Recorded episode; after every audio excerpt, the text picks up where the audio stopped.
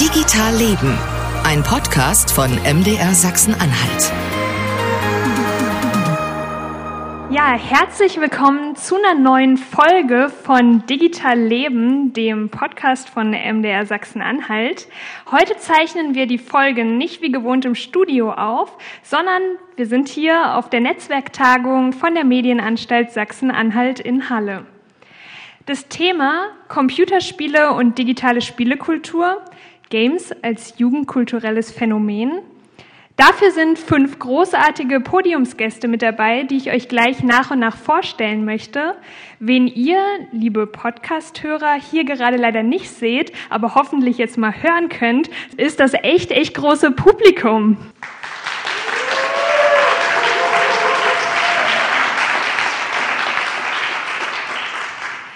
Wen ihr, liebe Podcasthörer, aber heute leider nicht hören könnt, das ist Moderator Marcel Roth, der Papa des Digital Leben Podcasts, den ihr hier sonst eigentlich immer hört.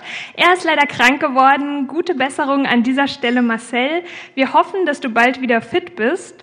Deshalb hört ihr hier heute als Moderatorin mich, Johanna Daher. Ich bin Online-Redakteurin beim MDR Sachsen-Anhalt. Aber wir wollen jetzt zurückkommen auf dieses großartige Event hier in Halle. Wir sind eben auf der Netzwerktagung. Und um so richtig in diese Computerspiele-Thematik einzutauchen, hält Professor Dr. Johannes Fromme jetzt gleich als erstes einen Impulsvortrag und danach werden wir eine Podiumsdiskussion haben und ganz, ganz viel darüber reden. Aber deshalb bitte ich jetzt als erstes Herrn Fromme auf die Bühne. Er ist Professor für erziehungswissenschaftliche Medienforschung und Medienbildung an der Uni Magdeburg. Ich bin gespannt auf Ihren Impulsvortrag und die Podcasthörer, die bekommen dann jetzt gleich die wichtigsten Statements zu hören.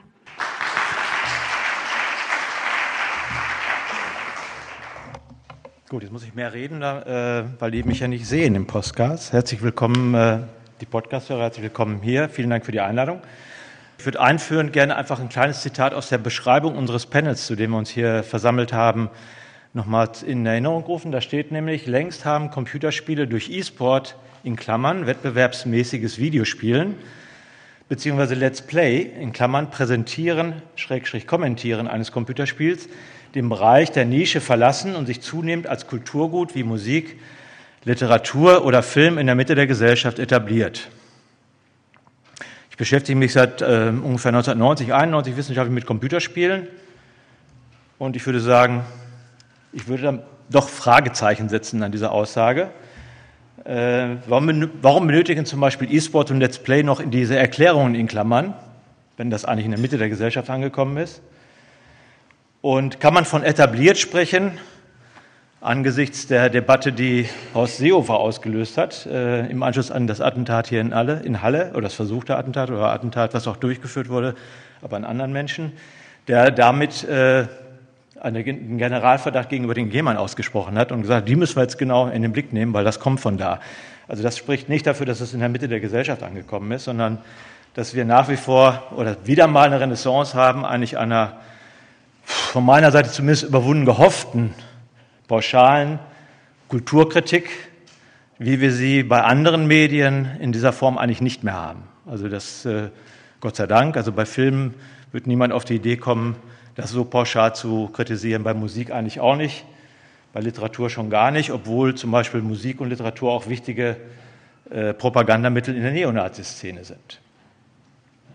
Immerhin pauschale Verdächtigungen wie die, die Horst Seehofer äh, geäußert hat äh, gegenüber Games und Gamern, stoßen heute zunehmend auch auf Widerspruch. Also beispielsweise der Deutsche Kulturrat hat sich geäußert, hat gesagt, also nicht die Games sind das Problem, sondern der Rechtsextremismus und dieser Pauschalverdacht gegenüber Gamern äh, ist in keiner Weise angebracht. Oder Rezo, der inzwischen ja auch eine gewisse Bekanntheit erreicht hat, hat dann kommentiert, wie kann man seinen Job immer und immer wieder so sehr verkacken. Er und seine Crew sind echt so krass inkompetent. Etwas anderer Sprachgebrauch. Ähm, aber man sieht, sowas bleibt heute nicht mehr unwidersprochen. Das, ist, das war in den, äh, vor 20, 25 Jahren noch ein bisschen anders. Welche Bedeutung haben Computerspiele in der Freizeit von Kindern und Jugendlichen? Da würde ich sagen, ja, in der Freizeit von Kindern und Jugendlichen sind das etablierte Medien. Und zwar schon seit den 80er Jahren. Jugendliche beschäftigen sich freiwillig mit ziemlich viel Engagement und Zeit mit Computertechnologie. Das ist im Sinne einer digitalisierten Gesellschaft gar nicht so doof. Die Frage ist dann, lernen Sie das, was wir wollen, dass Sie da lernen, aber Sie beschäftigen sich erstmal freiwillig mit Computertechnologie. Also etwas, was sozialisatorisch bedeutsam ist. Es ist einerseits ein Spiel- und Erprobungsraum, diesseits des Ernstes gesellschaftlicher Wirklichkeit, könnte man sagen. Also es ist noch nicht Vorbereitung auf Beruf, es ist auch nicht unbedingt Vorbereitung auf Schule, sondern sie machen es aus anderen Gründen, also aus den jugendkulturellen Gründen. Andererseits ist es aber aufgrund der zunehmenden Vernetzung auch kein wirklich geschützter Raum mehr. Es ist nicht etwas, was so ganz einfach ähm, kontrolliert, überwacht, oder sonst was werden kann, was einerseits ganz schön ist aus so einer jugendkulturellen Perspektive, was aber andererseits eben auch das Risiko birgt, dass äh, man in diesem Internet auf Dinge stößt, die vielleicht für das eigene Alter nicht angemessen sind oder denen ich nicht gewachsen bin, weil ich mich noch nicht auskenne, weil ich nicht weiß, was mit meinen Daten passiert oder mit anderen Dingen mehr. Also es ist eigentlich kein wirklich geschützter Raum, sondern es ist ein Raum, der in einer neuen Art von Öffentlichkeit ist, die aber gar nicht so gut sichtbar ist und in der auch die Risiken gar nicht unbedingt sichtbar sind und äh, der insofern Wissen eigentlich benötigt oder Orientierungswissen benötigt, um da äh, sich eigentlich kompetent oder sicher bewegen zu können oder autonom bewegen zu können. Also wäre meine Folgerung, um an diesen digitalisierten Kulturen und auch in einer digitalisierten Gesellschaft teilhaben zu können, braucht man relativ umfassende Kenntnisse, Kompetenzen und auch Orientierungswissen, wie ich das nennen würde. Äh, Eltern haben so eine Art Erziehungsprivileg.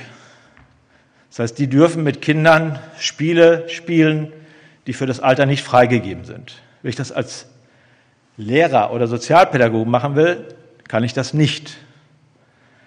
Das ist aber blöd, weil eigentlich die Idee ja ist, ich müsste die Jugendlichen da abholen, wo sie sind, also das ernst nehmen, was sie spielen. Ich kann nicht so tun, als ob die nicht Call of Duty spielen oder nicht Counter-Strike spielen.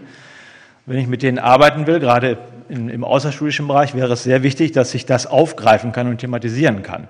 Das bringt mich aber in rechtliche Probleme, äh, die man lösen könnte. Also man bräuchte irgendwie so eine Art Pendant zu diesem Erziehungsprivileg aus meiner Sicht für medienpädagogische Fachkräfte, die eben professionell pädagogisch arbeiten. Also da haben im Moment Eltern einen gewissen Vorteil, ähm, den man als Eltern auch nutzen sollte, aber den haben wir eben als Pädagogen nicht.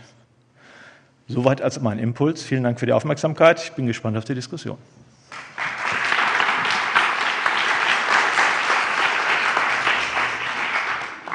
Ja, vielen, vielen Dank, Professor Dr. Fromme, für diesen ersten spannenden Impuls. Und genau darüber wollen wir jetzt natürlich reden, diskutieren. Deshalb bitte ich jetzt alle Podiumsgäste nach vorne hier auf die Bühne. Schnappen Sie sich einen Stuhl hier vorne, können Sie sich gerne aussuchen, wo Sie sitzen wollen.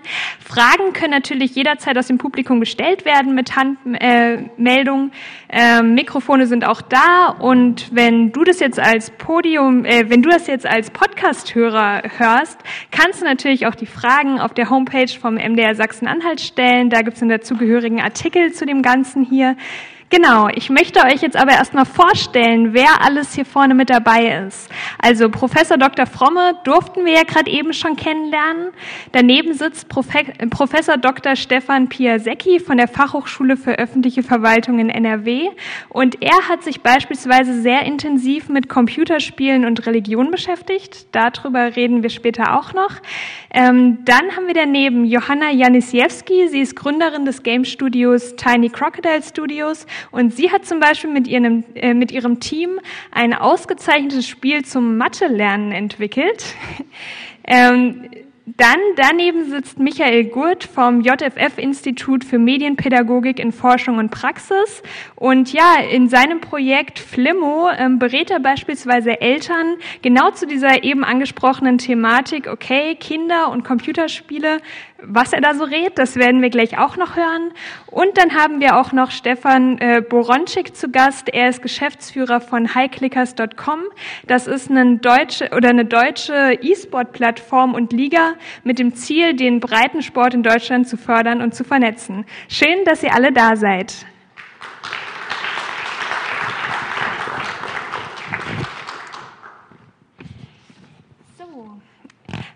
Also als erstes würde ich ganz gerne natürlich an den Impulsvortrag anknüpfen wollen und ja deshalb schon mal eine der ersten Fragen an Herrn Boronschik stellen wollen. Und zwar müssen wir natürlich auch, weil wir hier gerade in Halle sind, nochmal dieses schreckliche Ereignis thematisieren, und zwar den Attentat in Halle. Natürlich wurde die Game-Szene da genauer in den Blick genommen. Der Täter hat zum Beispiel Ego-Shooter gespielt. Ähm, die gesamte Tat, die er mitgefilmt hat, sah eben auch aus wie ein Ego-Shooter. Ja, wir haben das gerade eben ja auch schon ähm, thematisiert, aber wie häufig hören Sie eigentlich selber als E-Sport, äh, als E-Sportler noch so, ja, Kritik, oh, das sind ja alles Killerspiele und so. Wie oft dürfen Sie es noch hören?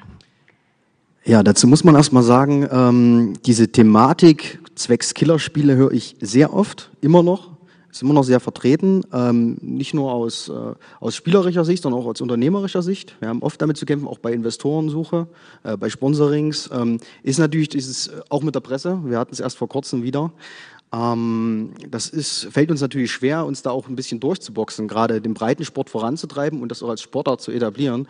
Ähm, genau mit solchen Vorfällen, äh, es gibt jetzt in Twitter auch einen schönen Hashtag, äh, äh, Kontrolle, nee, String, äh, wie war's? Ja, äh, Steuerung, Horst entfernen heißt da, glaube ich. ähm, mit gutem Grund, denke ich. Das hat sich die Gamer-Community ja so ein bisschen ausgedacht. Und ähm, ja, das ist halt ein bisschen schade, dass es immer wieder auf uns zurückfällt.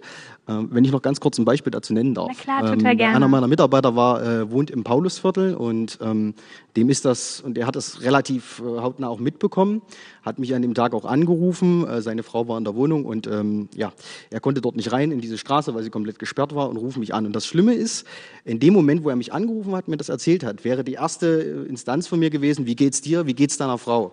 Aber den ersten Spruch, den ich gebracht habe, und das muss ich auch sagen, ein bisschen beschämt, war eigentlich in dem Moment, na weißt du ja, was morgen wieder in den Medien ist.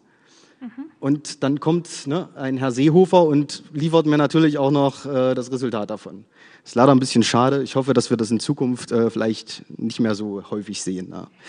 ja, zum Glück war ja natürlich in den Medien selber auch sehr viele, die gesagt haben, okay, was Herr Seehofer gesagt hat, das kann natürlich nicht gehen. Glücklicherweise. Gab zum Glück auch sehr viel Kritik.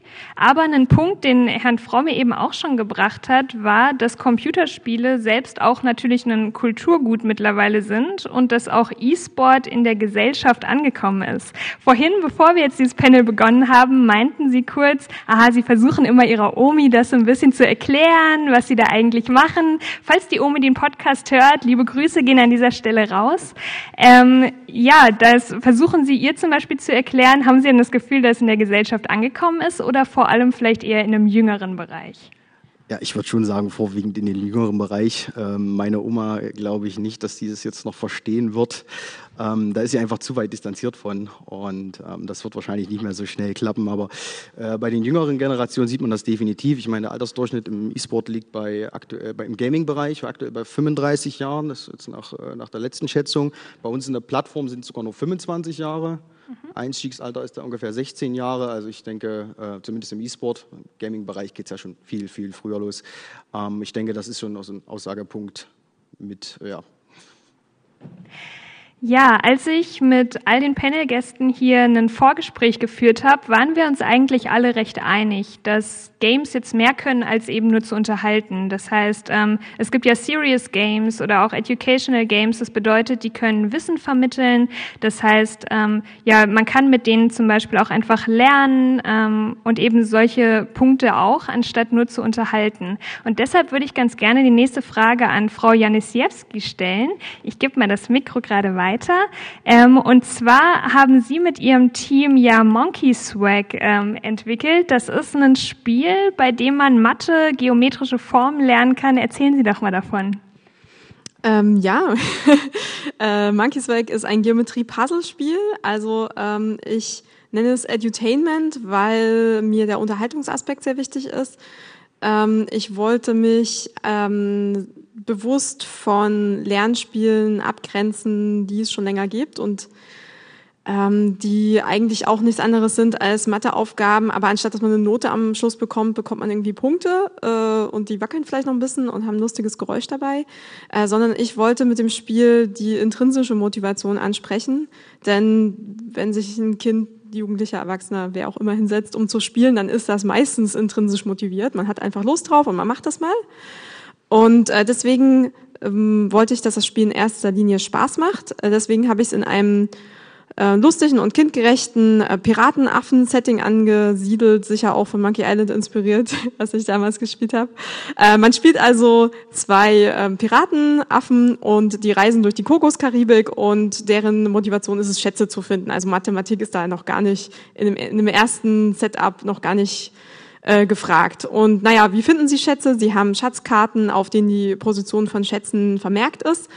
Und ähm, dass äh, die Position der Schätze finden sie raus, indem sie sich von bestimmten Marken, also zum Beispiel dem Toten Totenkopffelsen, eine bestimmte Anzahl Schritte nach Osten, Westen, Norden, Süden bewegen.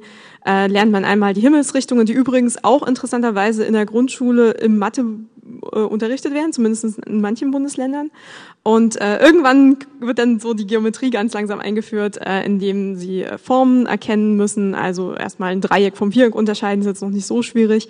Aber in späteren Levels muss man zum Beispiel ein rechtwinkliges Dreieck von einem äh, gleichzeitigen Dreieck unterscheiden. Man muss ähm, Strecken zeichnen und an deren Schnittpunkt befindet sich der Schatz. Also es wird ganz, ganz langsam eingeführt und äh, die geometrischen Aufgaben sind das Mittel zum Zweck. Und das Zweck, der Zweck ist immer noch Schätze zu finden. Also äh, wenn man am Schluss Mathe ein bisschen gelernt hat und vor allem die Himmelsrichtung, also gerade auch die Erwachsenen haben häufig äh, Osten mit Westen verwechselt und den Radius mit dem Durchmesser. Und wenn das ein bisschen hängen geblieben ist und wenn die Kinder dann im Unterricht sitzen und vielleicht äh, Geometrie im Unterricht haben, und sich positiv daran zurückerinnern, dass sie das vielleicht im Spiel schon mal gesehen haben oder vielleicht sogar im Spiel dann merken, hey, was ich in der Schule mal gelernt habe, das hilft mir jetzt in diesem Spiel weiter, ähm, dann ist das aus meiner Sicht erfolgreich. Ich möchte den sozusagen begleiten zum Schulunterricht, möchte so einen positiven ähm, Eindruck hinterlassen, den das Kind von diesem doch ein bisschen trocken und langweiligen Fach Mathematik vielleicht hat. Ja, Mathe, da merkt man schon, wir sind schon mal bei einem Unterrichtsfach. Es gibt natürlich noch viele, viele mehr. Ähm, was ich total spannend fand, weil Mathe kann man sich jetzt noch gut vorstellen als Computerspiel. Mathe hängt irgendwie auch mit Programmieren und Computern zusammen. Ist aber, was sich Herrn äh, Piasecki angeschaut hat zum Beispiel, und zwar Games mit Religion kombiniert. Wie hängt denn das zusammen? Das hängt sehr vielfältig miteinander zusammen. Ähm, der 15. Kinder- und Jugendbericht der Bundesregierung hat ja als Kernherausforderung für das Kinder- und Jugendalter definiert oder formuliert die Notwendigkeit zur permanenten Qualifizierung, zur Selbstvergewisserung und zur Selbstpositionierung in der Gesellschaft. Und da spielen Medien, auch interaktive Medien, das, dieser Begriff hat den Vorteil, dass man nicht immer von Games spricht oder von Spielen, die ja schon so ein bisschen negativ oft determiniert sind. Also interaktive Medien spielen da eine sehr große Rolle, denn man äh, wird heute über Medien sozialisiert, man äh, lernt über Medien und man lernt insbesondere, Stichwort Religion, religiöse Weltanschauungen kennen, nicht mehr nur durch die heimatliche Kirchengemeinde, in den neuen Bundesländern ist das ja eher selten der Fall, oder über das religiöse Elternhaus, sondern man lernt Weltanschauungen, fremde Weltanschauungen kennen über interaktive Medien, über Spiele, aber eben nicht nur als Spieleinhalt. Also sage ich jetzt bewusst, niemand geht hin und kauft sich beispielsweise aktiv ein Left Behind in den Vereinigten Staaten, weil er sagt, ich will jetzt mal ein missionäres Spiel. Das ist ja eher selten, sondern ich erlebe religiöse äh, Bekenntnisse möglicherweise ähm, als Mitspieler in einem Clan, der ein Shooterspiel spielt und die Mitspieler in meinem Shooter sind möglicherweise aus aller Herren Länder oder Damenländer. Ne, manchmal kann man das sehen hinter, als, äh, mit den Landeskennungen hinter dem Namen. Da lerne ich sowas kennen. Da lerne ich gefühlsbetonte oder da lerne ich religions, religionsaufgeladene ähm, ähm, Gefühlsaufwallungen kennen, wenn jemand flucht beispielsweise. Ähm, da lerne ich äh, in, gerade insbesondere in Spielen religiöse Symbolik kennen. Äh, es gibt wohl kaum ein Fantasy-Spiel, das nicht voll ist mit Religion, aber eben auch andere Spiele wie Mass Effect, also Science-Fiction-Settings sind voller Religion. Religion ist überall. Ja, mich hat ehrlich gesagt, als ich meine Habilitation äh, beendet habe, 2015 in einer Uni Kassel, mich hat gewundert, dass noch kein Mensch sich dafür interessiert hat. Ja, und seitdem werde ich angefragt von Kirchens und Religionsgemeinschaften, auch von islamischen, die mich fragen, was ist da eigentlich los? Was passiert da eigentlich? Also das Interesse ist groß, aber vor allen Dingen auch die Unkenntnis ist groß. Die Angst ist groß. Und Angst ist immer ein ganz, ganz, ganz schlechter Ratgeber. Als wir jetzt ähm, das Vorgespräch hatten und eben über den heutigen Tag uns auch gesprochen haben, war der angesprochene Halle-Attentat noch gar nicht so lang her. Und mir war es total wichtig, weil ich zum Beispiel auch zu denen gehört habe, die dann darüber nachher einen Kommentar geschrieben haben, was jetzt auch die Gamer-Szene angeht in Bezug zu dem Halle-Attentat. Was mir persönlich total wichtig, irgendwie zu sagen, hey, da sind rechtsextreme Leute, klar, die vielleicht Gamer sind, aber so ein Spiel selber macht jemanden erstmal, also vermittelt diese ganzen rechtsextremen und antisemitischen Werte nicht. Man wird nicht, wenn man das Spiel spielt, plötzlich genau zu so jemandem. Ähm, und Sie haben mir davon erzählt, dass man natürlich vielleicht ein Spiel trotzdem, auch wenn jetzt COD, also Call of Duty und verschiedene das aktuell nicht vermitteln, es da trotzdem auch eine Studie gibt, dass man natürlich so einen Einfluss nehmen könnte, wenn man Böses will? Man kann natürlich Spiele genauso instrumentalisieren, wie man einen LKW instrumentalisieren kann, wie man ein Jugendbuch instrumentalisieren kann. Spiele sind ein Kulturgut, stehen in einer Linie mit äh, Höhlenmalereien und der Lagerfeuererzählung, also die großen Narrationen der Menschheitsgeschichte sind ja immer transferiert, transportiert worden, übersetzt worden in neue Erzählformen, in neue Sprachen, in neue soziale Kontexte. Also natürlich, selbst ich, ich muss es mal andersrum sagen. Also das Erschreckende äh, an der Äußerung des Innenministers ist ja, dass er erschrocken war, mhm. dass er ja. erstaunt war. Ich habe vor, glaube zwei, drei Jahren in, äh, in Bayern mal einen Vortrag gehalten über die Möglichkeit, Unterhaltungstechnologien und übrigens auch Spiele für die Terrorvorbereitung zu nutzen. Und äh, selbstverständlich ist das möglich. Also ich habe doch mit Spielen wundervolle Möglichkeiten. Es ist ja auch schon gemacht worden. Also nehmen wir den, das, das, äh, das, das, den Amoklauf in München. Ali Davudi, Davudi beispielsweise hat über Facebook äh, einen kostenlosen Cheeseburger, glaube ich, ausgelobt und hat also quasi über Unterhaltungs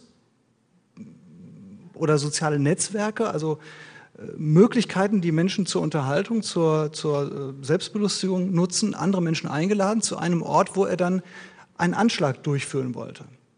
Ähm, ich habe in Spielen geschlossene Chaträume, die ich nutzen kann, um mich zu verabreden. Das sind nicht die großen Spiele, denn natürlich sind die großen Spiele, die ganz bekannten, weltweit erfolgreichen Spiele, im Visier der großen Nachrichtendienste, sondern wo man das machen kann, wo man sich verabreden kann, das sind eher die kleineren, die unbekannteren Tools. Äh, ich kann, Stichwort, ich, könnte das, ich will das gar nicht so weit ausformen, ich will ja auch nicht Leute auf eine, auf eine falsche Idee bringen, aber beispielsweise nehmen wir das Thema Gold Farming. Ähm, wo kommen denn die großen Inhalte her? Die Levels, die Avatare, die hochgelevelt wurden, die Sie auf eBay kaufen können oder die Server. Die kommen teilweise aus Ländern wie dem Kosovo oder Pakistan, wo kleine Kinderfabriken sitzen, die den ganzen Tag nichts anderes machen, als gegen ein paar äh, Pfennige, ein paar Cents, äh, immer eine Taste drücken, damit man einen verkaufbaren Charakter, einen Avatar erzeugt, den dann irgendjemand für Geld verkaufen kann. So, wo landet das Geld? Also das sind die schwarzen Kanäle, die die Sicherheitsbehörden sich anschauen müssen. Da, das sind so die Merkmale, wie man, wie man Spiele nutzen kann. Also das ist für mich erschreckend, dass der Innenminister dann sagt, offen gestanden, muss man überlegen, konfligiere ich damit? Nö, ich bin ja beim Land NRW. Also anscheinend bin ich als, als Minister in meiner Gaming-Kompetenz ähm, so wenig entwickelt, dass ich erstmal wieder die große Keule raushole. Denn das kennen Gamer seit den 80er Jahren hat der Fromme auch schon darauf hingewiesen.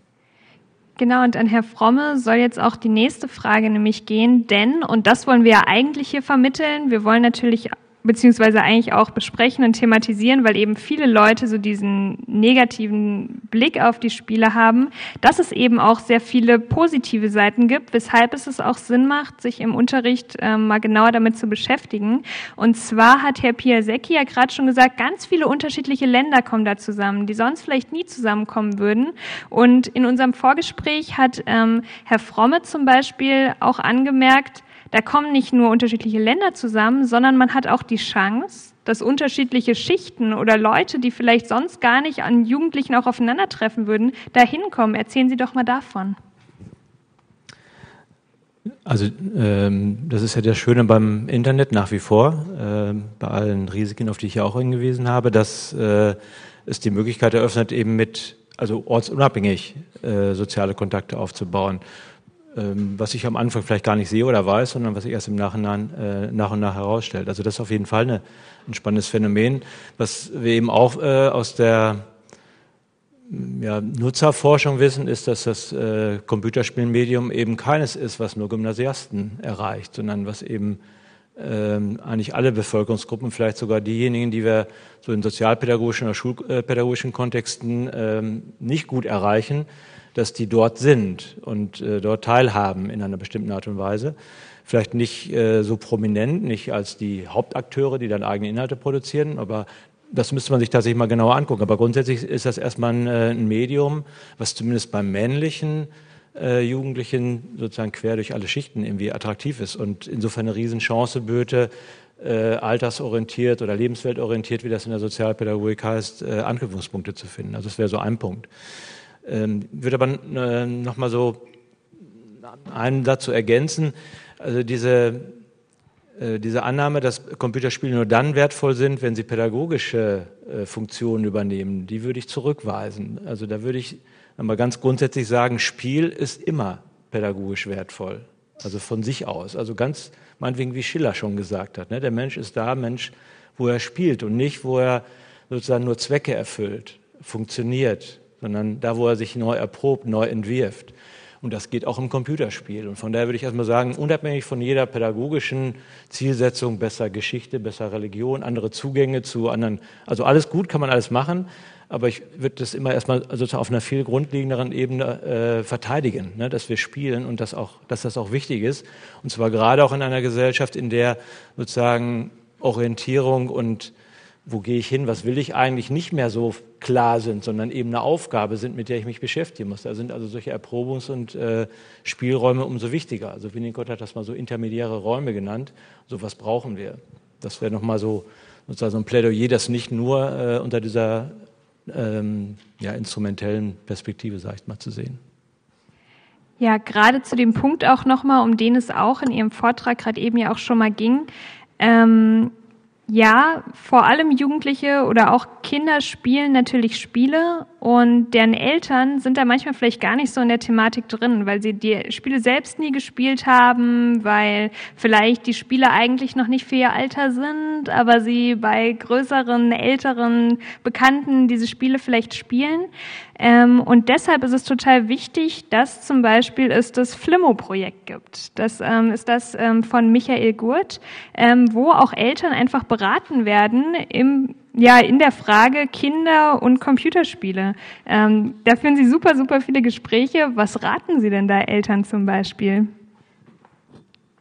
Ja, ähm, vielleicht als erstes, der ähm, Flimmo ist ja ein, ein sehr wichtiger ähm, sehr wichtiges Instrument zur Elternberatung ähm, im Hinblick auf Medienerziehung.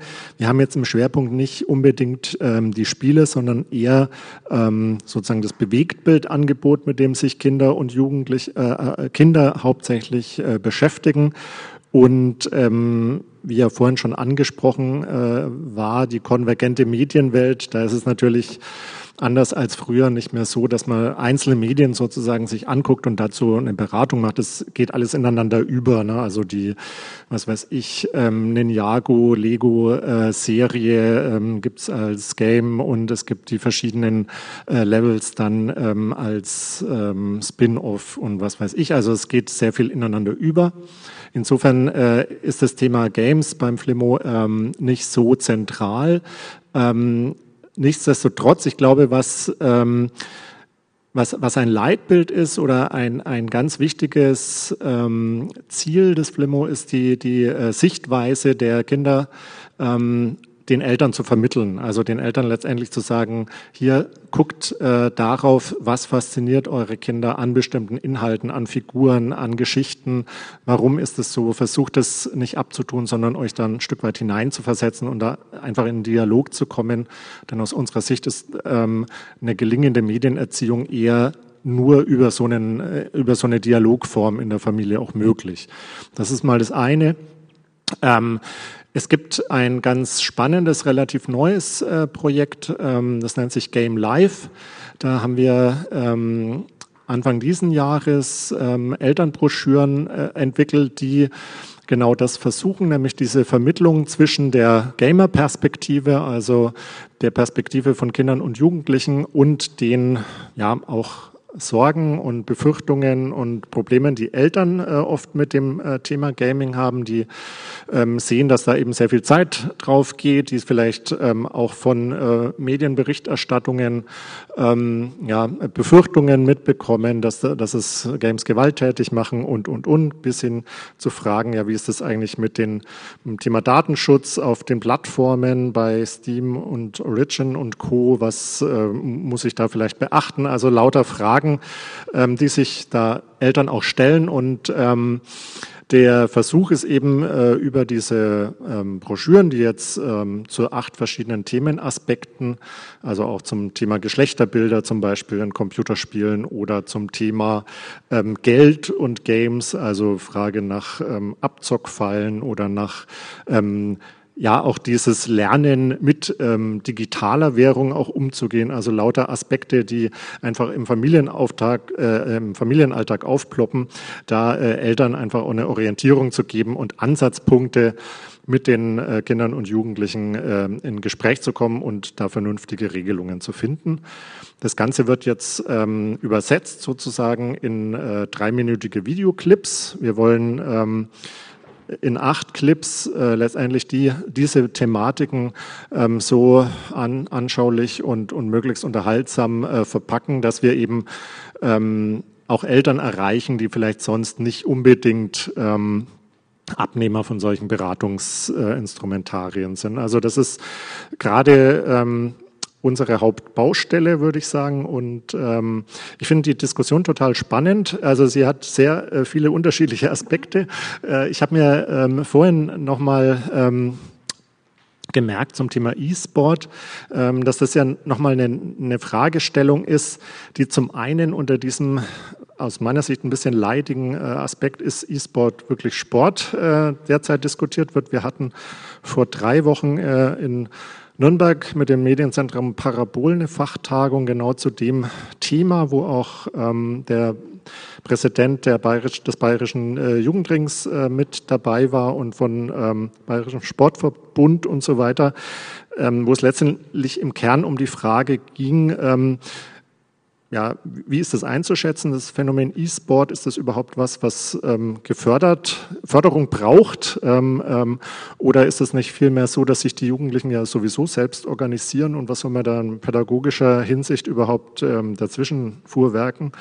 Und das waren auch tatsächlich spannende Fragen und äh, bei dem äh, Thema hat sich gezeigt, dass die Frage, ob es wirklich Sport ist oder nicht, für uns ähm, in dem Bereich gar nicht so entscheidend ist, sondern letztendlich diesen ähm, Aspekt, welche Kompetenzen können denn gefördert werden. Ähm, da schließt sich aus meiner Sicht wieder der Kreis, dass eben äh, da auch zu Gast waren ein, ein E-Sport-Team das in Nürnberg die Franken, Franken Finals äh, selbst organisiert hat ähm, und da einfach berichtet hat, wie sie, äh, was da notwendig war, wie sie sich organisiert haben, wie sie Öffentlichkeitsarbeit gemacht haben, wie sie ähm, versucht haben, auch mit dem, dem äh, Hersteller des Spiels, also League of Legends, äh, haben die da gemacht, ähm, in Kontakt zu treten, um da auch einen eigenen Server zu bekommen und, und, und. Also da, da geht es sehr viel um handfeste ähm, Fähigkeiten und Fertigkeiten, die da auch ja, eine Rolle spielen. Und insofern fanden wir das einfach eine sehr faszinierende Diskussion dann auch mit den Jugendlichen. Und ich denke, das ist ein Aspekt, der, der auch in diesem pädagogischen Diskurs äh, eine wichtige Rolle spielen sollte. Auf jeden Fall. Ähm, deshalb hat ja vorhin Herr Fromme auch schon angesprochen, okay, man müsste sich genau mit diesen ganzen Spielen auch nochmal genauer beschäftigen, auch in einem pädagogischen Kontext. Ähm, dass jetzt erstmal Eltern da die Hoheit haben natürlich und vielleicht nicht wollen, dass der Lehrer sich mit den Schülern vielleicht COD oder so anschaut. Ähm, finden Sie das dann eigentlich noch alters oder finden Sie das eigentlich noch so ja, ich weiß nicht, schon noch so 2019 schon oder ähm, müssen wir das nicht eigentlich ändern und sagen oder öffnen und sagen, okay, die Lehrer dürfen das vielleicht auch mal betrachten. Müssen wir daran was ändern? Das ist für mich eine etwas schwierige Frage, weil ähm, auch in dieser Diskussion ähm, in Nürnberg äh, wurde gesprochen von der gläsernen Decke. Also was ähm, sozusagen, wenn es um den E-Sport ging, war die ähm, Stoßrichtung, dass wenn man sich ähm, das in einen pädagogischen Kontext stellt, äh, zum Beispiel, dass ähm, eben solche Turniere wie League of Legends pädagogisch begleitet und unterstützt werden, weil es halt auch eine Zwölfer ähm, äh, Freigabe hat, das Spiel ähm, bei ähm, Call of äh, Duty oder beziehungsweise ähm, Counter-Strike ähm, sieht es da wieder anders aus, das ist eben 16er Freigabe und ähm, ja, die, die, die sozusagen, wer, wer die Entscheidungshoheit hat, welche ähm, Spiele gespielt werden, das ist im Moment noch klar bei den Eltern. Ähm, ich denke, da müsste man eben ähm, ich, ich bin schon der Meinung, dass, dass man daran rütteln sollte. Ähm, die Frage ist halt, oder das muss man auch ganz klar sehen, da ist eine medienpädagogische Forderung vielleicht äh, ganz gut, aber letztendlich liegt die Entscheidung natürlich ähm, woanders. Genau, denn ähm, E-Sport kann auf jeden Fall ja auch eine Möglichkeit sein, sich außerschulisch eben mit ähm, ja, Computerspielen einfach auch zu beschäftigen. Vielleicht, Herr Boranczyk, für alle die, die jetzt auch nicht wissen, wie läuft es in den E-Sport-Vereinen ab, wie funktioniert es überhaupt, was macht man da zusammen, vielleicht geben Sie da einfach mal so einen Einblick, um genau auf die Punkte, ähm, die Herr Gurt auch gerade gesagt hat, einzugehen, was vielleicht auch so das Positive ist. Man sitzt ja nicht nur vor einem Bildschirm und zockt einfach und hat halt Spaß, sondern da steckt natürlich auch noch viel mehr hinter. Ja, dazu muss man erstmal verstehen, dass ähm, äh, Gaming und E-Sport ist eine klare Differenz dazwischen. Ähm, das heißt, wir bewegen uns in dem Bereich, dass es sich um Sportaktivität handelt. Das heißt, man muss natürlich auch erstmal an den Punkt kommen, durch regelmäßiges Training, dass man überhaupt äh, mit einem Team zusammen interagieren kann und dort eventuell sogar später LAN-Events besucht oder etc. pp. Ähm, das heißt, dieser Weg dahin ist natürlich erstmal eine Trainingsstrecke. Wenn man den dann geschafft hat und dann vielleicht ähm, ein Team gefunden hat, ähm, geht ja die Arbeit eigentlich erst richtig los. Dreimal die Woche hartes Training. Ne? Das heißt, man muss sich regelmäßig Taktiken einprägen, neue Taktiken äh, generieren, zusammen im Team besprechen. Ne? Das ist ein großer Aspekt davon. Ähm, dann geht das natürlich auch weiter. Man muss sich auch selber vermarkten. Vielleicht will man später mal eigene Trikots haben oder ähm, eine Webseite. Ne? Die Teams wollen sich ja natürlich auch so ein bisschen äh, nach außen hin präsentieren. Dafür muss man natürlich auch relativ zeitig schon anfangen, eine Reichweite zu entwickeln. Also in jedem Team steckt so ein kleiner Social Media Manager, ja, mal, mal leinhaft ausgedrückt. Und ähm, natürlich hat jeder in dem, in dem Team ähm, auch gewisse Aufgaben. Ja? Das ist, äh, und davon gibt es auch wirklich immense Aufgaben. Wie bei einem komplexen Unternehmen ähm, muss vom Prinzip her jeder genau seine Aufgabe kennen und die natürlich auch realisieren. Und das können wir natürlich, äh, das können wir natürlich deswegen, weil sich halt von Anfang an rauskristallisiert, der Spieler zum Beispiel ist extrem gut, ähm, ich sage mal, einen Artikel formulieren und kümmert sich dann zum Beispiel um Twitter. Der Spieler ist zum Beispiel extrem gut ähm, in Taktiken entwickeln äh, wird vielleicht später sogar Teamleader. Das heißt, er muss innerhalb des Spiels auch schnell Entscheidungen treffen können, ähm, auch von Vielzahl, aufgrund von Vielzahl von Informationen, die er in kurzer Zeit auch kriegt, interagieren können. Und ähm, das ist auch so ein, so ein großer Punkt. Ähm, E-Sport ist nicht so einfach, wie es klingt. Die meisten Jugendlichen denken, ach, ich mache jetzt mal E-Sport, weil die Twitch- und YouTube-Stars, die machen das, ja. Und dann stehen sie an dem Punkt und sehen, oho, hier muss ich ja wirklich anpacken. Ja? Und das ist, ähm, das ist natürlich so ein großer Knackpunkt. Aber wenn man den überwunden hat, dann geht das auf jeden Fall in die richtige Richtung. Und äh, ja. Ich hoffe, ich konnte damit was beitragen. Ist das denn was, wofür viele Eltern schon Verständnis zeigen? Weil ich kann mir gut vorstellen, dass einige Eltern bestimmt auch kommen und sagen, mein Sohn, das ist aber die beste Ausrede aller Zeiten, dass du E-Sportler wirst, nur um mindestens dreimal die Woche vom PC zu hängen. Das ist eine schöne Aussage. Ähm, Im Gegenteil, also ich habe zum Beispiel äh, mit vielen jüngeren Teams, mit denen ich mich unterhalten habe, ähm, kam mir eigentlich, äh, wir haben, ich hab, betreibe auch selber zwei eigene Teams. Ähm, ein Team, ähm, da ist sogar, äh, sind relativ viele Junge dabei, also 16 Jahre. Und im Gegenteil, die Eltern sagen, Junge, äh, wenn du das machen willst und denkst, dass es das richtig ist, dann mach das. Also das ist die Erfahrung, die ich jetzt gesammelt habe. Dieser, ähm, ich sag mal, der böse Vater, der im Hintergrund steht und Junge, mach was. Ich glaube, das ist auch so eine etwas ältere Geschichte und die ist auch nicht mehr wirklich zu sehen, aus meiner Erfahrung. Ne? Kann natürlich bei anderen auch anders aussehen. Aber ich würde sagen, die Eltern, ich weiß nicht, ob sie wirklich verstehen, was ihre Kinder machen, aber sie sagen auf jeden Fall, wenn dir das lieb ist, mach das. Das finde ich auch gut. Ja, dann würde ich genau an dieser Stelle, ich glaube, man konnte jetzt schon einen recht guten Einblick in auch all diese Vielfältigkeit vom Thema Games und Computerspiele und so auch bekommen, einfach mal so die Möglichkeit geben, dass Fragen aus dem Publikum auch erstmal gestellt werden können. Da sehe ich gleich eine. Ähm, wenn jemand genau ein Mikro hinbringt, das wäre perfekt. Danke. Ähm, ja, ich habe äh, Frage vielleicht einfach mal in die Runde, aber vor allem an Sie, Herr Dr. Fromme. Ähm, wie müssten die Rahmenbedingungen sein, wenn, ich, wenn man jetzt zum Beispiel die narrativen oder dramaturgischen Elemente eines äh, Spiels aufarbeiten will, wie man es zum Beispiel im Deutschunterricht auch schon mit Büchern oder Filmen tut? Also wenn ich an meinen eigenen Unterricht zurückdenke, haben wir auch Themen behandelt, die ähm, definitiv, wären sie in einem anderen Medium untergebracht wären, einer intensiven Altersbeschränkung unterliegen würden. Ähm, genau, und da würde ich mich äh, für interessieren. Naja, grundsätzlich kann, kann man natürlich äh, die Geschichten, die in der Literatur zu finden sind, auch in äh, anderen Medien wiederfinden. Ne? Also in Filmen, äh, teilweise auch in Computerspielen. In Computerspielen kommt was dazu. Also da wird eine, bei, sagen wir, bei vielen Spielen es nicht reichen, nur die Geschichte zu analysieren, sondern man muss im Grunde auch sowas wie die, die Game, äh, Gameplay-Mechanik oder sowas mit in den Blick nehmen. Das wäre sozusagen etwas, was wir äh, zusätzlich eigentlich äh, lernen müssen. Also wie ist eigentlich das Regelsystem, was, äh, wie funktioniert das eigentlich? Und das ist ja nochmal so eine eigene Ebene von, äh, von Lernen. Also im Grunde bestehen viele Spiele, wenn man sie das erste Mal spielt, darin, dass man versucht, erstmal rauszukriegen, wie läuft das überhaupt? Also was sind eigentlich die Regeln? Ähm, ja, was sind die Voraussetzungen dafür? Man kann das machen in, in, in Schulen unter verschiedenen Aspekten. Das passiert ja auch. Also, äh, das Beispiel, was der Kollege für Religion gesagt hat, äh, gibt es für das Thema Geschichte beispielsweise auch, dass also Geschichtsbilder in äh, Computerspielen interessiert die Geschichtsdidaktiker zunehmend und die äh, Geschichtslehrer, weil sie feststellen, okay, das Bild von Geschichte ist äh, bei einigen Schülern eher durch Assassin's Creed und äh, irgendwelche Anno-Serien oder sonst was geprägt als durch unseren Unterricht. Also Geschichtsbilder vermitteln sich über Computerspiele. Äh, kann man jetzt darüber sich beklagen oder man kann sagen, gut, greife ich auf und jetzt gucken wir mal, wie ist denn eine bestimmte Epoche in einem Spiel dargestellt. Ähm, sowohl narrativ als auch als Szenario im Hintergrund, als auch im, in, im Regelwerk. Und dann kann ich vergleichen mit anderen Medien. Ne? Also Geschichte basiert ja immer auf Medien, äh, soweit wir nicht bei Zeitzeugen sind. Äh, selbst das ist ein Medium, ein mündliches Medium.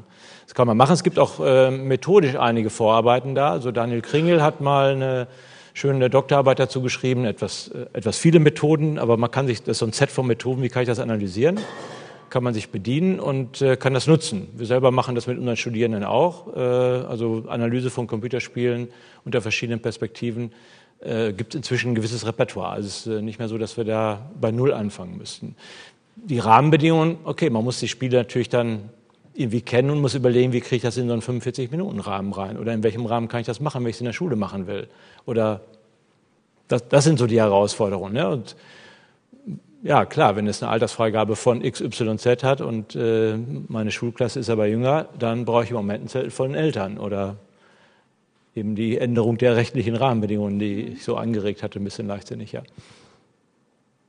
Ich weiß nicht, ob das befriedigt als, äh, als Antwort, aber es ist, es ist machbar, aber es ist nicht kein Selbstläufer. Ich würde alle dazu ermutigen, äh, andere Artikulationsformen als Text ernst zu nehmen und auch dafür angemessene äh, Zugänge zu entwickeln. Also unsere, unsere Welt kommuniziert hauptsächlich über Bilder inzwischen, über auch audiovisuelle äh, Formen der Kommunikation und das sollte viel stärker natürlich auch ja, berücksichtigt werden, was nichts gegen Lesen, Schreiben und Rechnen aussagt, sondern einfach nur die Art der Kommunikation ist vielfältiger geworden. Wir können es darauf nicht mehr beschränken, Lesen, Schreiben und Rechnen. Wollen Sie dazu noch was sagen? Äh, könnte ich, ja. Man, also man, man kann Computerspiele oder man muss Computerspiele nicht einfach lediglich als, als, äh, als Werkzeug oder als äh, Storygeber einsetzen im Unterricht. Also man muss es nicht thematisieren im Rahmen einer, einer, äh, einer Lehreinheit. Man kann es beispielsweise auch als Aufhänger nutzen wenn ich meine Erstsemester äh, beglücke mit einer Einführung in das politische System und wir die Gesellschaftsverträge äh, besprechen, dann weiß relativ, wissen relativ wenige in der Gruppe, wer jemals Thomas Hobbes war. Ähm, oder wer Machiavelli war. Wenn ich aber sage ähm, oder das zulasse oder das anrege, dass Menschen ihre popkulturellen Erkenntnisse reinbringen, dann fällt denen plötzlich ein, Mensch, Machiavelli, der war doch in Assassin's Creed. Den gab's wirklich?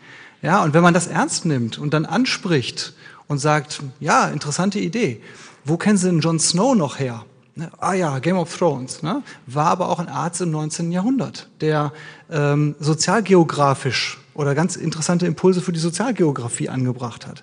Also was ich damit sagen will, ist, wenn man auch als Pädagoge offen ist für die popkulturellen Vorkenntnisse von Menschen, wenn man in der Lage ist und bereit ist, die aufzugreifen, dann kann man auch einen Mehrwert erzeugen für die gesamte Gruppe. Man merkt nämlich, ich merke dann, wenn ich das ernst nehme und nicht einfach wegtue, so abwische, ja, ne, kommt doch weg mit eurer Popmusik oder so.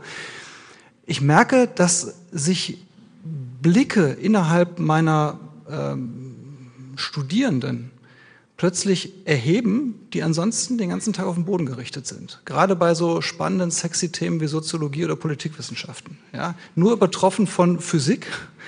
Ja? Aber ich hatte einen sehr guten Geschichts- und Physiklehrer damals in meiner nordrhein-westfälischen Gesamtschule und der fing immer an, uns zu erzählen, wie man das praktisch nutzen könnte, um etwas zum Krachen zu bringen. Da waren wir alle wach, wir waren alle beim Thema. Und dann kam er mit den Theorien. Dann waren wir aber im, im Feld. Was mich übrigens ähm, ein wenig an der Diskussion wundert, ist übrigens auch an der Fragestellung. Wir reden über Jugendkultur. Äh, spätestens seit 2007, seit jeder über Smartphones eigentlich ein Gamer ist, ist ja Gaming auch ein jugendübergreifendes äh, oder alters- oder generationsübergreifendes Medium geworden. Äh, gespielt wird auch in den Altersheimen. Ja, und wenn ich mir als Vielautofahrer anschaue, wie sich gefühlt das Verkehrsverhalten in den letzten 20 Jahren verändert hat, dann möchte ich gar nicht wissen, wie viele ältere Verkehrsteilnehmer so rücksichtslos fahren, wie sie heute fahren, weil sie vor fünf Jahren oder aktuell sogar noch irgendwas spielen. Also warum tun wir immer nur so, als wenn das eine Herausforderung für die Pädagogik wäre oder als wenn wir als Pädagogen die armen Kinder und Jugendlichen schützen müssen? Die sind möglicherweise viel fitter als wir und würden uns, wenn wir das zuließen, den Spiegel vorhalten und sagen, ihr seid so viel schlauer, schaut doch mal wie rücksichtslos ihr seid. Deswegen, vielleicht könnte man da auch noch mal drüber sprechen. Also ich habe, ähm, als ich sieben Jahre Professor in Kassel war, hatten wir hinter unserer Hochschule ein großes Altersheim. Und da habe ich dann immer auch mal, weil wir Sozialarbeit gemacht haben, immer auch mal dort mit den, mit den Einziehungsberatern gesprochen in diesem Altersheim. Und die haben mich übrigens mal auf, die, auf, das, äh, auf den Punkt gebracht zu sagen, Herr Piasecki, vergessen Sie alles, was mit dem Thema Rentnerbeige zu tun hat. Die Leute, die heute bei uns einwandern in unsere Zimmer im Altersheim, das ist die Rolling Stones Generation. Die ticken ganz anders, die hören ganz andere Musik. Da haben wir ganz andere Probleme, die zu beschäftigen. Wir müssen eher gucken, dass die nicht Dummheiten machen. Ja, also das könnte man unter einem pädagogischen Gesichtspunkt sich auch nochmal anschauen. Ja, total spannender Ansatz. Vielleicht nicht, um zu sagen, dass irgendjemand hier Teil des Altersheims ist oder auch nicht. Ähm, aber man sieht gerade an den Leuten, die auch heute hier sind, dass das Publikum total gemischt ist. Also ich würde sagen, dass total viele unterschiedliche ähm, Altersstrukturen auch hier sind. Und wir können ja einfach mal nur mal kurz abstimmen, wer von uns sozusagen spielt und wer nicht. Hebt doch einfach mal die Hand, wer sagen würde, dass er ab und an und wenn es Candy Crush ist oder wenn es äh, von mir aus auch Assassin's Creed oder so ist, dass er einfach mal die Hand hebt, wenn er mal spielt spielt. Ja, ich würde sagen, das ist auf jeden Fall der Großteil der Leute, die hier irgendwie auch im Saal ist. Ich glaube, schon alleine daran merkt man genau das, was Herr Piasecki aber auch sagt. Das ist nicht nur so ein jugendkulturelles Ding, oder?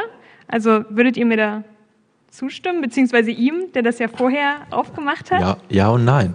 Also es ist halt, ich glaube schon, dass äh, das Spiel der Älteren ein anderes ist. Also die Candy Crush Spieler oder Handyspieler spielen also es gibt die Unterscheidung Casual Gamer und Heavy Gamer oder ja. andere Formen. Und die, die wirklich Fan sind und äh, das sind meistens jüngere Leute und die sind anders involviert. Also von daher klar, das äh, Computerspielen ist schon ein Stück weit in der Mitte der Gesellschaft angekommen, aber das ist, betrifft nicht Let's Play, das betrifft nicht E-Sport, das betrifft nicht nicht alle Formen, äh, mit denen sich Jugendliche beschäftigen. Da gibt es schon noch, also das muss man einfach differenzierter sehen. Man kann natürlich sagen, ja, das Durchschnittsalter ist inzwischen über 30, stimmt. Ähm, Aber das Durchschnittsalter sagt dann auch relativ wenig über die Unterschiede. Auch geschlechtsspezifisch gibt es immer noch deutlich unterschiedliche Präferenzen. Also die äh, ganzen äh, ja, Actionspiele, da sind, findet man eher wenig Frauen. Ne? Es gibt ein paar Frauenclans, die sich damit auch ähm, ja, so ein bisschen hervortun und, und, und auch gerade daran Spaß haben, dann ähm, die Jungs so ein bisschen zu ärgern. Aber das, äh, im Durchschnitt gibt es ja eben doch deutliche Unterschiede.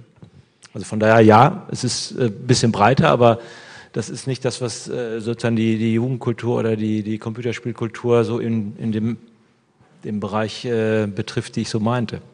Herr Gut, genau ist ja, das. Ich, ähm, mich mich juckt hier an der Stelle ein bisschen in den Fingern, weil die, ähm, ich denke, dass wenn ich jetzt wieder aus meiner medienpädagogischen Ecke komme, dass es ähm, wichtig ist, gerade weil ähm, die Games einerseits jugendkulturelles Phänomen sind, dass man eben äh, Jugendlichen Räume eröffnet, um ähm, auch sich über Games, über verschiedene Facetten von Games, auch vielleicht Probleme, ähm, problematische äh, Facetten, ähm, auch ähm, auszutauschen, sich, sich, äh, sich da in eine Diskussion zu kommen, ähm, da vielleicht auch Potenziale zu, für sich selber auch zu äh, entdecken, die, auf die man vielleicht äh, zunächst mal nicht kommt, vielleicht auch ähm, Anregungen bekommt, ähm, ja, selber ähm, aktiv zu sein.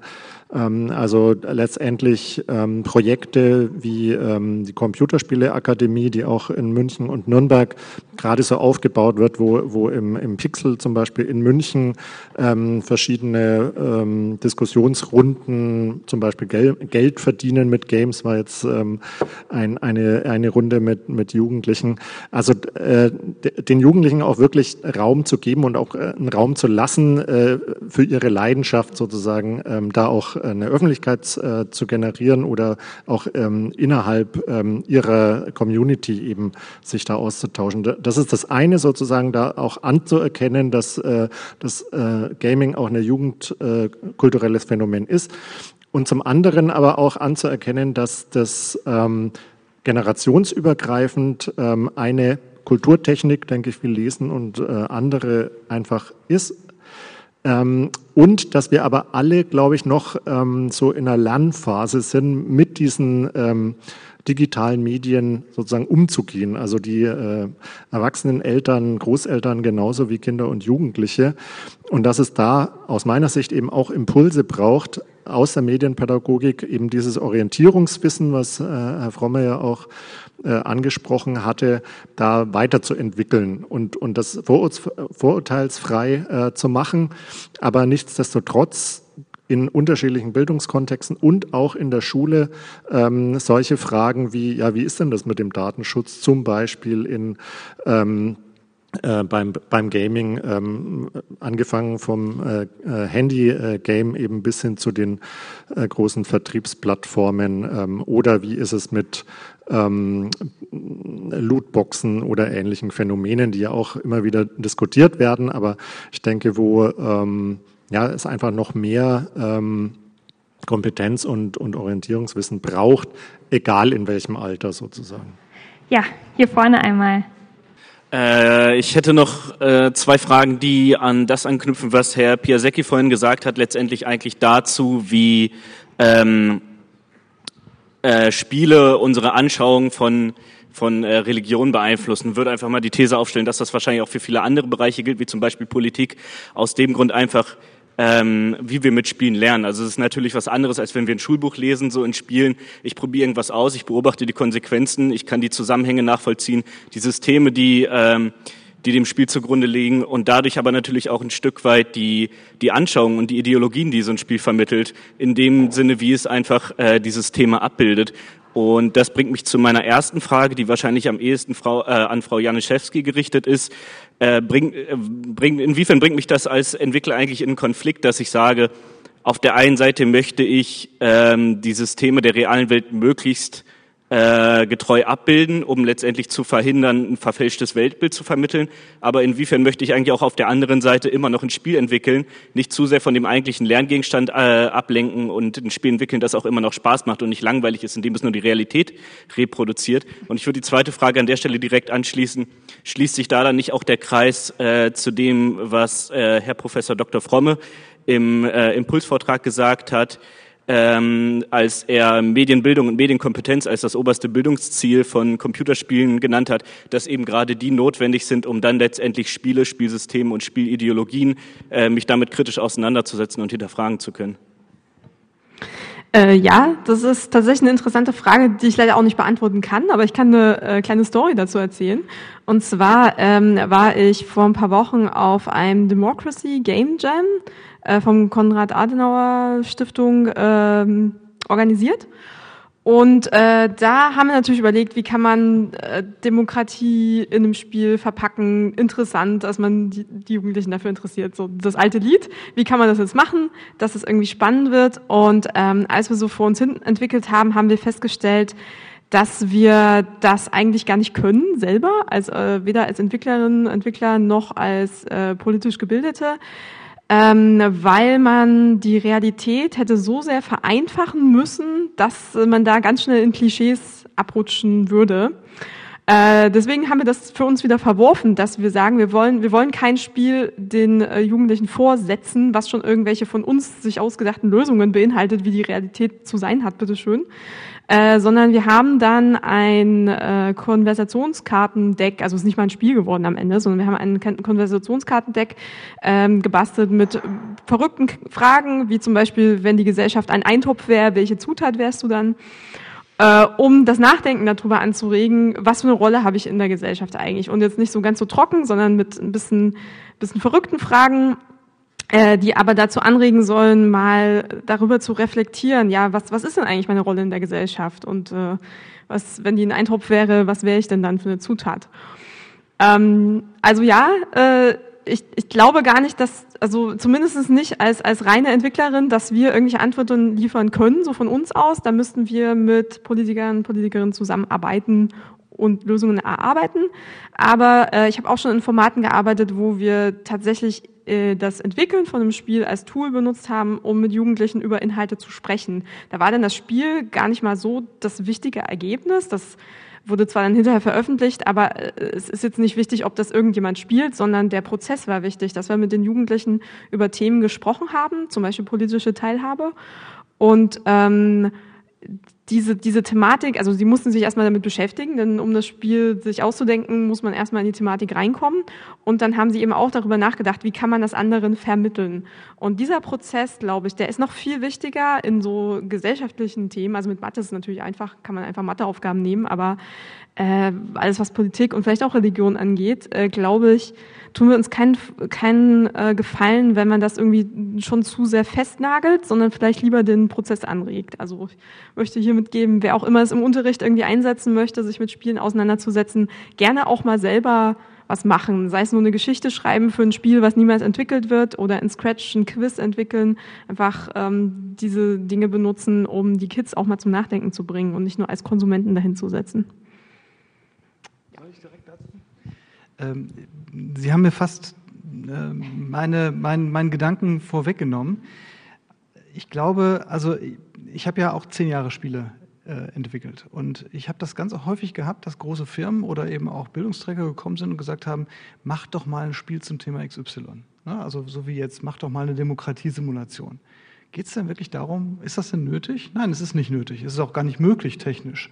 Also äh, ich glaube, man, man muss mal die, die Vorstellung einfach dekonstruieren, dass ich zu Tiny Crocodile Studios gehe und sage, ihr macht mir jetzt eine Simulation zur interkulturellen Kompetenz und jeder, der das Spiel, weiß es dann. Spielt, weiß es dann. Das wird nicht funktionieren. Aber warum nehme ich denn nicht beispielsweise in einem Bildungskontext die Spiele, die es schon gibt, teilweise auch die, die es schon seit 20 Jahren gibt? Ich fand das sehr schön. Äh, wer war das noch? Waren Sie das nicht sogar? Sie haben Zack McCracken als Bild, als Screenshot gebracht. Day of the Tentacle, äh, richtig. Ähm, Sie haben äh, gesagt, Sie haben äh, Monkey Island äh, quasi gespielt. Spiele sind biografische Merkmale heute. Spiele sind nicht einfach nur modern, wenn sie 1984 rauskommen. Die bleiben, werden teilweise bis heute gespielt. Und man kann also beispielsweise in einem Bildungskontext brauche ich nicht das neue Tool. Ich nehme einfach verschiedene Spiele aus unterschiedlichen Jahrzehnten, lasse verschiedene Gruppen, die spielen, mit ihrem Vermögen oder Unvermögen und frage die dann, jetzt erklärt doch mal den anderen, wie sich euch das Startsystem dieses Spiels vermittelt hat.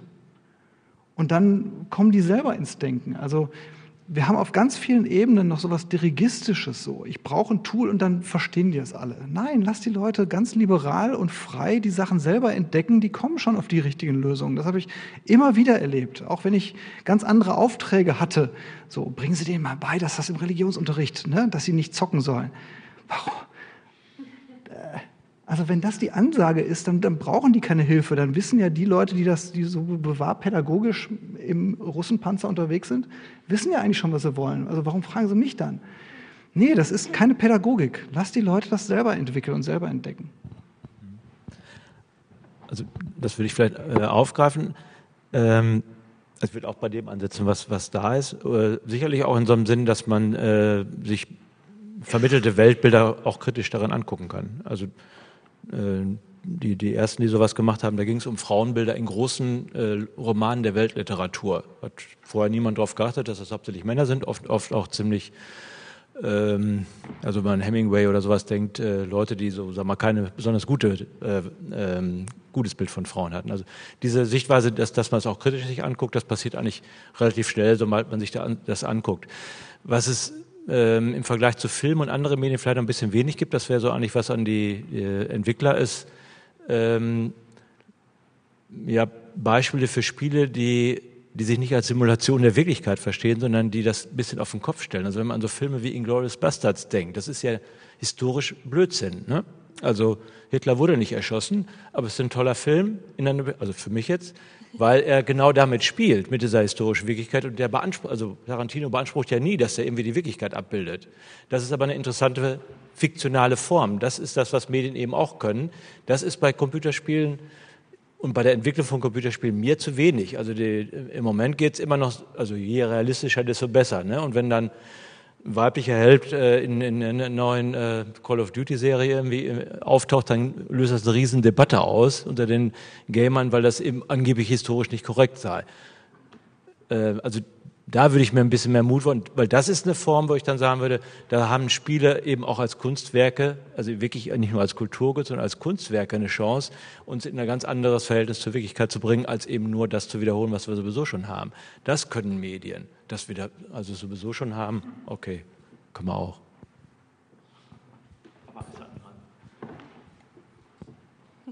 Da kann ich als Beispiel meine jüngste Spielerfahrung, ähm, zu der ich zwar nicht oft komme, aber äh, ein äh, Game, das nennt sich Disco Elysium. Ich weiß nicht, ob Sie davon gehört haben. Das macht im Prinzip genau das, ähm, setzt den, die Figur in, in eine Welt, die zwar irgendwie so ähnlich erscheint wie die unsere, aber doch in eher einem Paralleluniversum spielt und, und verbindet so eine ähm, Rollenspielerfahrung mit, mit einer psychologischen Differenziertheit, die ich noch nie gesehen habe und auch mit einer ähm, ästhetischen Qualität, die total erstaunlich ist. Also wer mal die Gelegenheit hat, ist vor zwei, drei Wochen rausgekommen. Fantastisches Spiel, das äh, Disco Elysium heißt es.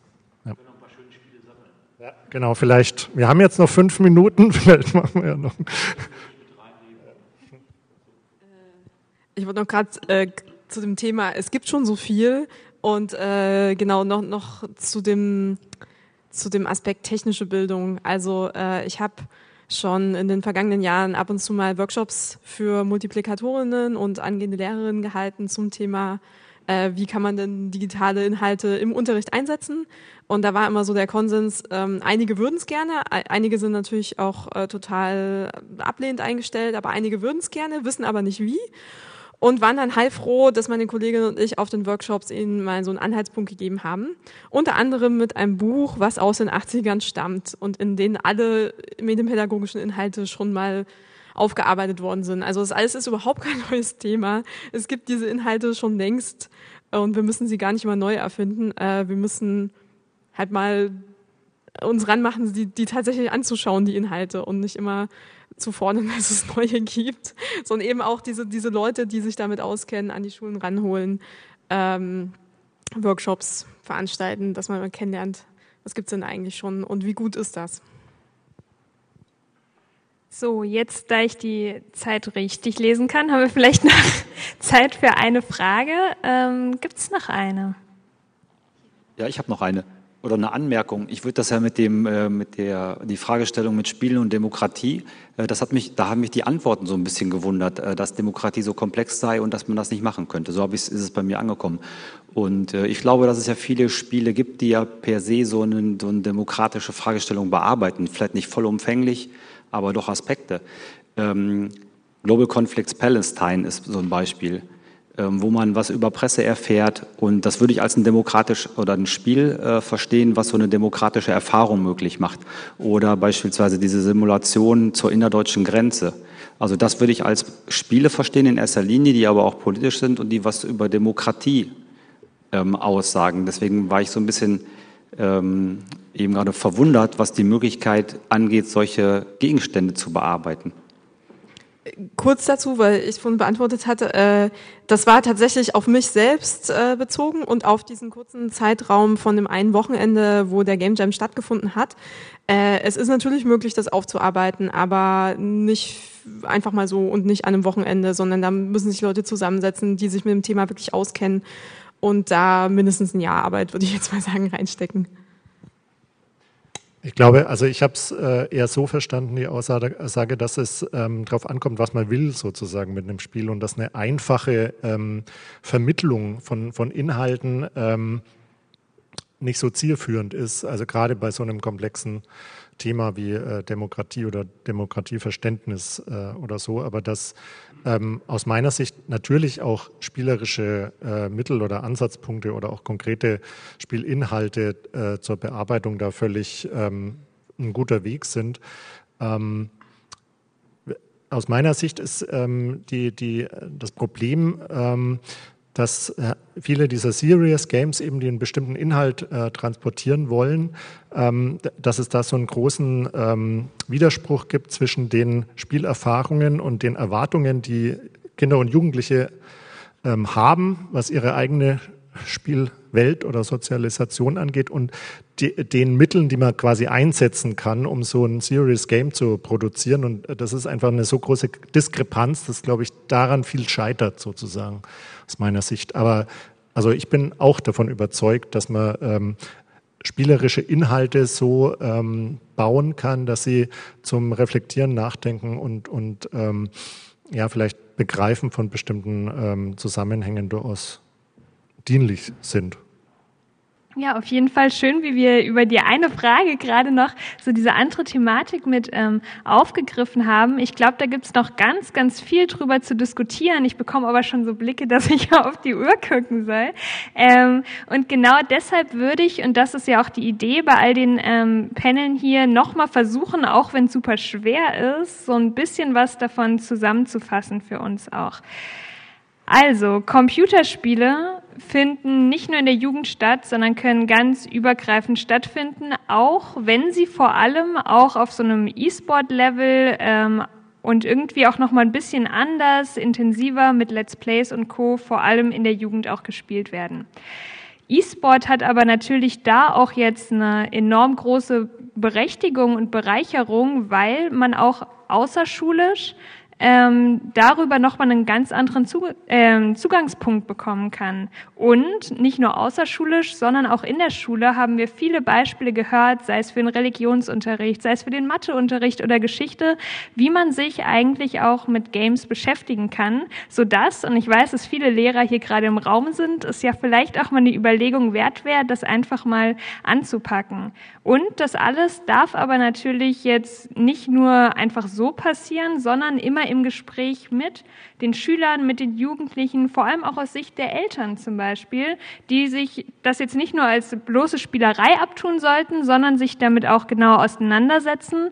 Denn nur dann kann man eigentlich verstehen, was da so bei den Jugendlichen passiert, was da so in den Games passiert.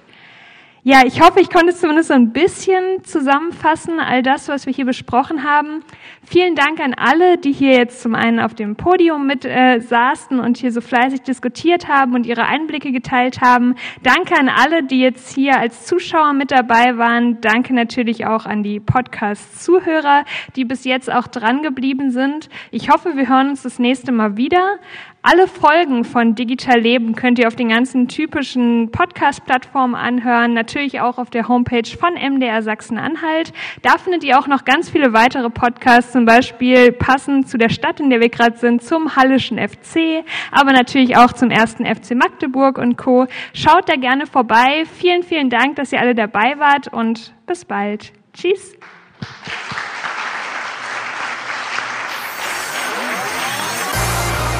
Digital Leben, ein Podcast von MDR Sachsen-Anhalt.